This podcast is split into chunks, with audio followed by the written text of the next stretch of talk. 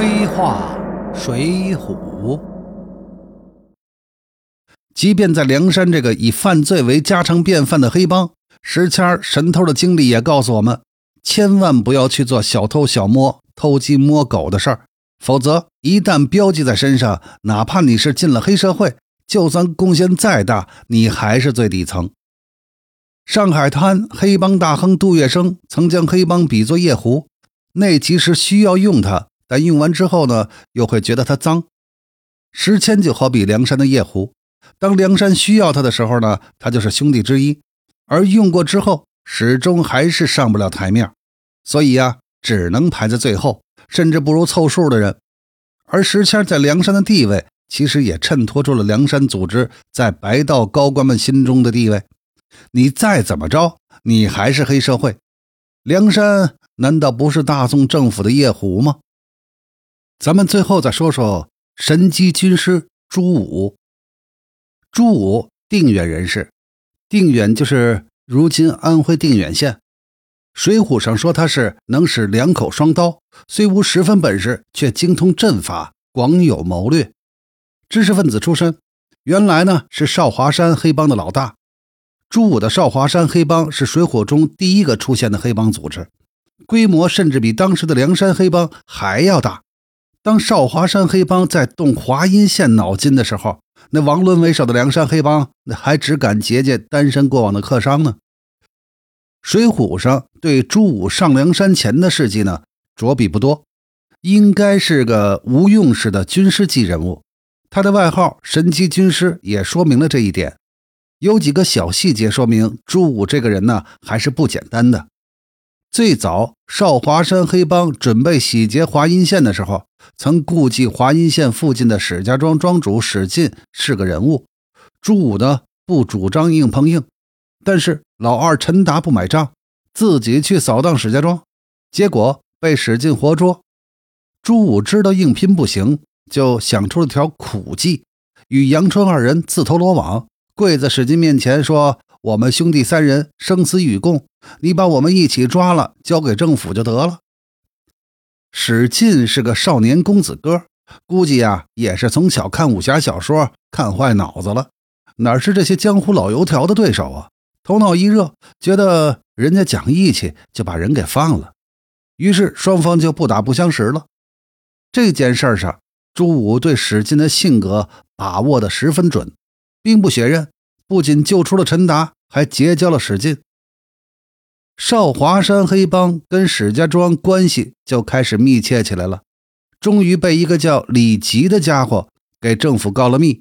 在八月十五日，少华山黑帮三名老大在史家庄赏月的时候，华阴县公安局长亲率大批公安干警包围了史家庄，围捕朱武等人。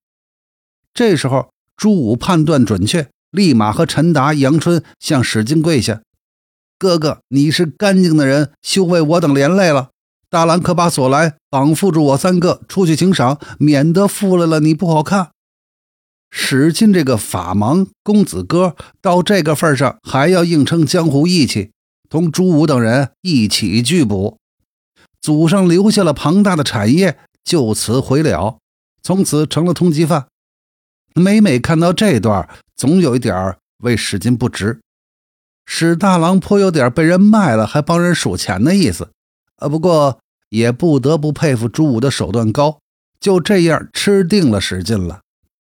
后来，朱武一伙人在梁山打华州的时候并入了梁山。由于史进和鲁智深的关系，少华山也并入了三山系统。在梁山上到招安前。水浒上基本没有有关朱武的情节，倒是在招安大计上留下了一笔。梁山俘虏了高俅之后，宋江、吴用竟然妄想走高俅的门路，曲意逢迎，又把人放了之后，结果发现高俅过河拆桥，根本没有招安的意思。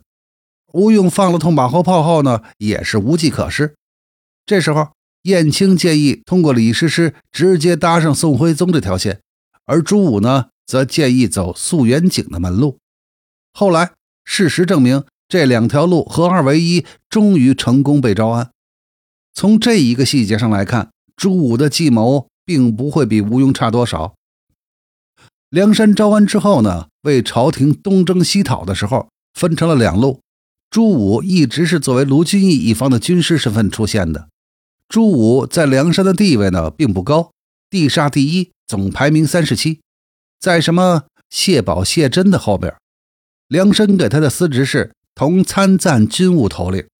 这表面上看上去权力不小，但实质上这是个职大位轻的角色。如果“神奇军师”这四个字名副其实的话，那么朱武在梁山的地位实在是太低了。梁山的最高领导层是宋江、卢俊义、吴用、公孙胜，而朱武是在三十六名中央委员之外，最多是个第一候补中央委员。有朋友认为这地煞第一的地位比较特殊，朱武应该算在最高决策层内，但这种说法吧，似是而非。一个简单的标准就是看朝廷的待遇，很明显是按照天罡地煞来划分的。比如说，梁山接受招安的时候，赏赐是天罡星赏的金牌，而地煞呢就是银牌。哪怕朱武和燕青只差一位，朱武只能拿银牌，而燕青就可以拿金牌。朝廷后来的多次赏赐也是按这个标准画的线。最后平定方腊之后，朱武是幸存者之一。但朝廷并不因为他是卢俊义这一路兵马的军师副手而有特别的奖赏，还是以天罡星、地煞星来画的线。天罡星如李逵、阮小七，至少是个少将正军级的都统制；而身为地煞第一的朱武和所有幸存的地煞，都是上校正旅级的都统领。